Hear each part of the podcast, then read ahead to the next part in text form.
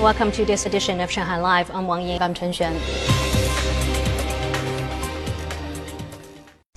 The China Manned Space Agency said that the Shenzhou 16 astronauts last night completed the first spacewalk of their current mission. Astronauts Jing Haipeng and Zhu Yangzhu accomplished all set tasks. Zhang Yue has more. Jing completed his first ever spacewalk while on his fourth trip in space. Zhu became the China Manned Space Program's first flight engineer to take part in extravehicular activities.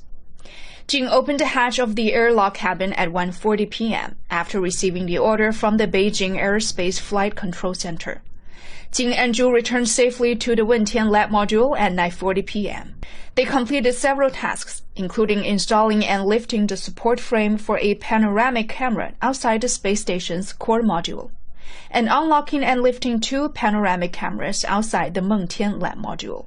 Gui Haichao, the country's first civilian astronaut, remained aboard the space station to monitor their progress. They are very capable astronauts. All of our tasks were completed in one go, which means they worked quickly and precisely.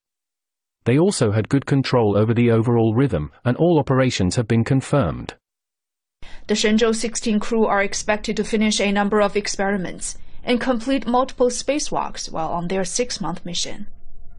Zhang Yue, Shanghai Live.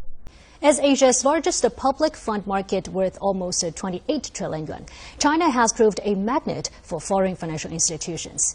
As of the end of May, more than 10,000 mutual funds have been released in the mainland. Reporter Zhang Shixuan talked to two of the foreign firms and finds out more about the attractions here.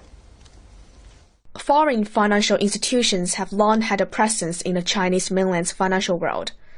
But the market in public mutual funds is a new one for the overseas firms. Having been in the mainland market for almost 30 years, UK headquartered Schroders is the latest to have established a wholly foreign owned public fund management company here. We have observed many opportunities for excess returns in the Chinese stock market, namely the alpha investment that the asset management industry refers to. From a global asset management perspective, China has become a highly attractive market considering its highly overall savings rate and low pension savings rate per capita, together with the demographic trends as well as pension and wealth management demands. China scrapped foreign ownership caps in its mutual fund industry in 2020, and since then it has been speeding up approvals. The regulators have now welcomed four foreign asset managers to open new fully owned retail fund businesses.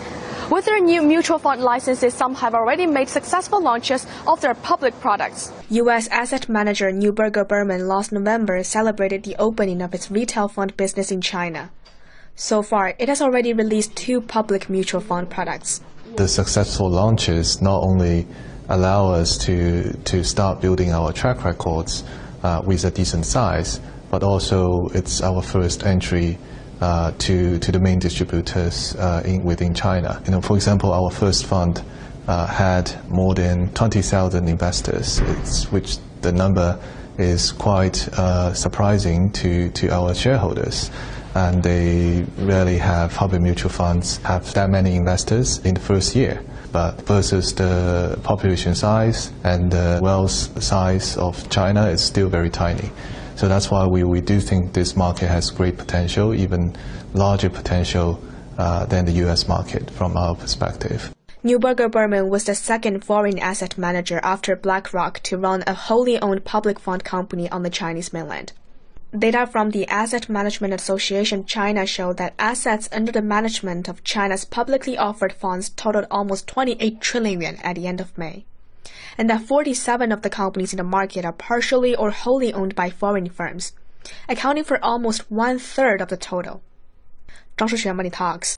China is issuing new measures to increase automobile sales, according to plans released by the National Development and Reform Commission today. The Commission introduced the measures today at a news briefing, saying that cities with automobile purchase restrictions are being asked to relax them, while the scrapping of vehicles not up to current emission standards will be accelerated.